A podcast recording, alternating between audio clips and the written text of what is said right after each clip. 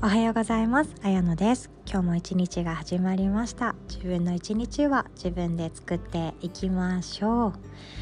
で今日は何を一緒に考えようかなと思ったんですけども最近思ったですね空気を読まないメリット。これについて一緒に考えたいと思っています。空気読んでる人の方が大半だと思うんですよね。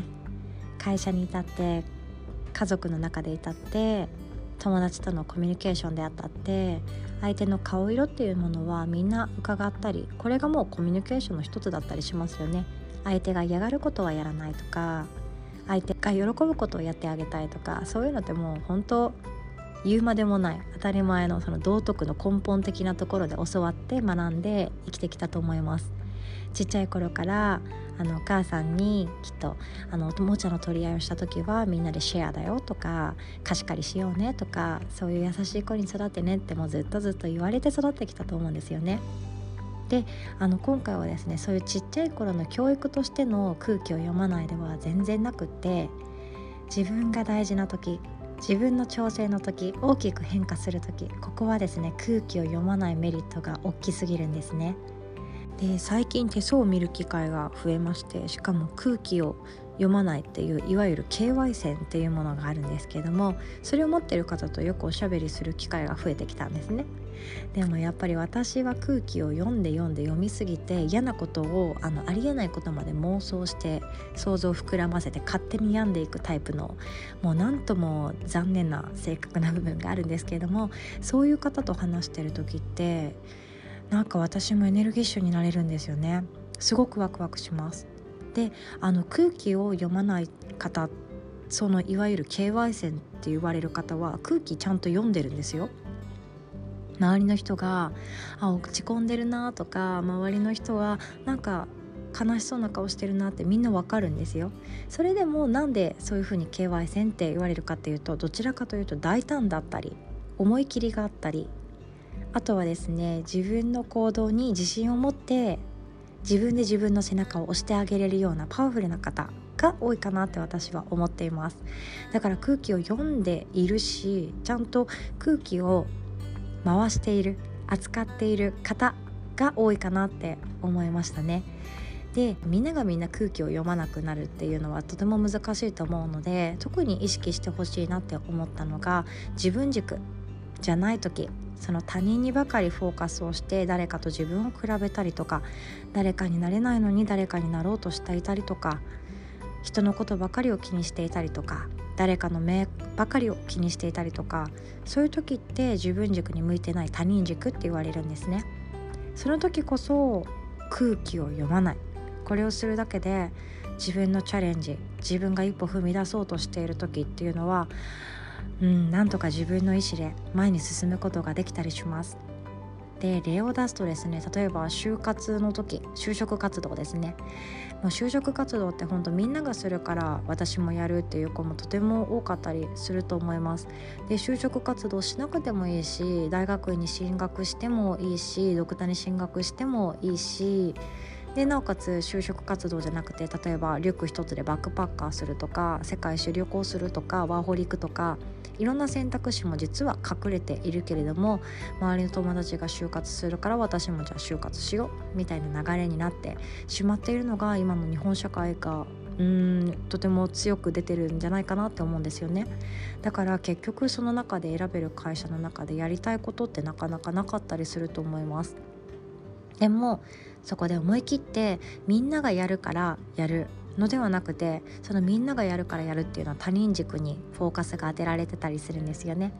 周りの人と同じでいたい。周りと友達で同じ歩幅で歩んでいきたい。っていう状態って他人軸だったりします。でも私実はワーホリ行きたかったな。こういうところに住んでみたかったんだよな。とか実は農業が興味あったんだよな。とかで実際にどこかで仕入りしたいなとかあとはお笑い芸人やってみたかったんだよなとかいろんなことあると思うんですよね。その自分の声を聞いてあげるのにそれに蓋をしてしまうとそれは変に空気を読みすぎて周りと足並みを揃えている瞬間だと思っていますでもそこで自分の声にしっかりと耳を傾けてあげてよっしゃ私がそれを行動にしてあげようって思う時これはですね周りの空気をあえて読まない。これに限ると私は思っています。チャレンジする瞬間はこっちの方がですね自分のことって勇気を持ってプロデュースできたりすると思うんですよね。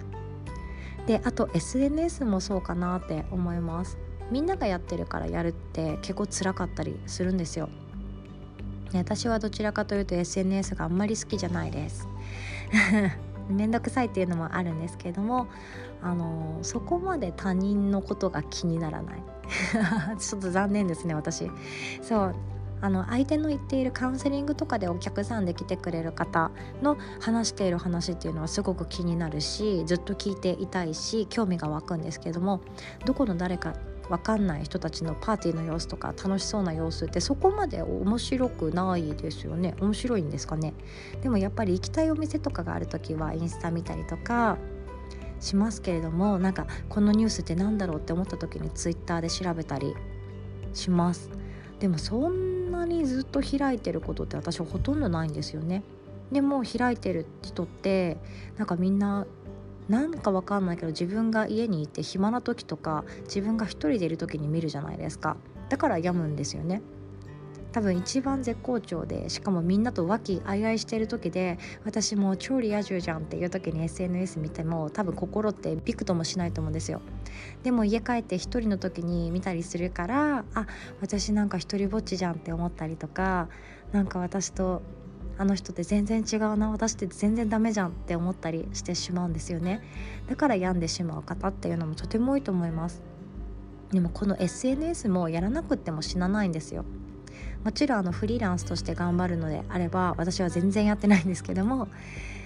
どこかに発信をするっていう自分の足跡は残すっていうのはとても大切だしあのフォロワー数っていうのも大事になってくるかなとは思います。私は全然いないんですけれどもでもそれが全然関係ないお仕事をしていてただ趣味で見ている。それって多分やらなくっても死なないんですよ。だけれどもあえてみんな SNS をやっているからみんなやっているから私もじゃあやっとこうかなと思ってアカウント登録して他人軸になったり他人の目を気にしてしまったりすると思うんですよね。でもそこで自分の心の声を聞いてあげて本当はやめたいとか本当は更新するならするでアウトプットする。自分のものをアップしたらもうあとは見ないとか。そういうふうにやっていかないとずっと考え事が続いてしまって SNS をただ見る時間。SNS を気にする時間っていうのがとても長く感じてしまって他にやった方がいいようなこと本当はやりたかったことができなかったりするっていうのも大いにありえるかなと思います。なのでもうやめてしまうとかこの時間だけしかやらないって決めるのも私は空気を読まないの一つに入ってくるんじゃないかなって思ってるんですよね。友達が心配するから一応更新してるんだっていう方もいらっしゃると思うんですけども空気読まなくっていいんですよ。自分の大事な時自分がチャレンジしようとしている時。そういう時って一番大事なのって他人の言葉とか他人と比べることとか他人の幸せとかじゃないですよね。自分が本当はどうしたいのかこれを聞くか聞かないかだと思います。周りと一緒じゃなくて全然いいんです。周りと違って当たり前なんです。勇気を出して空気を読まない瞬間作ってみましょう。それは他人軸ではなく自分軸に戻すステップかもしれないですね。今日も最後までお聴きくださりありがとうございます。素敵な一日をお過ごしください。おしまい。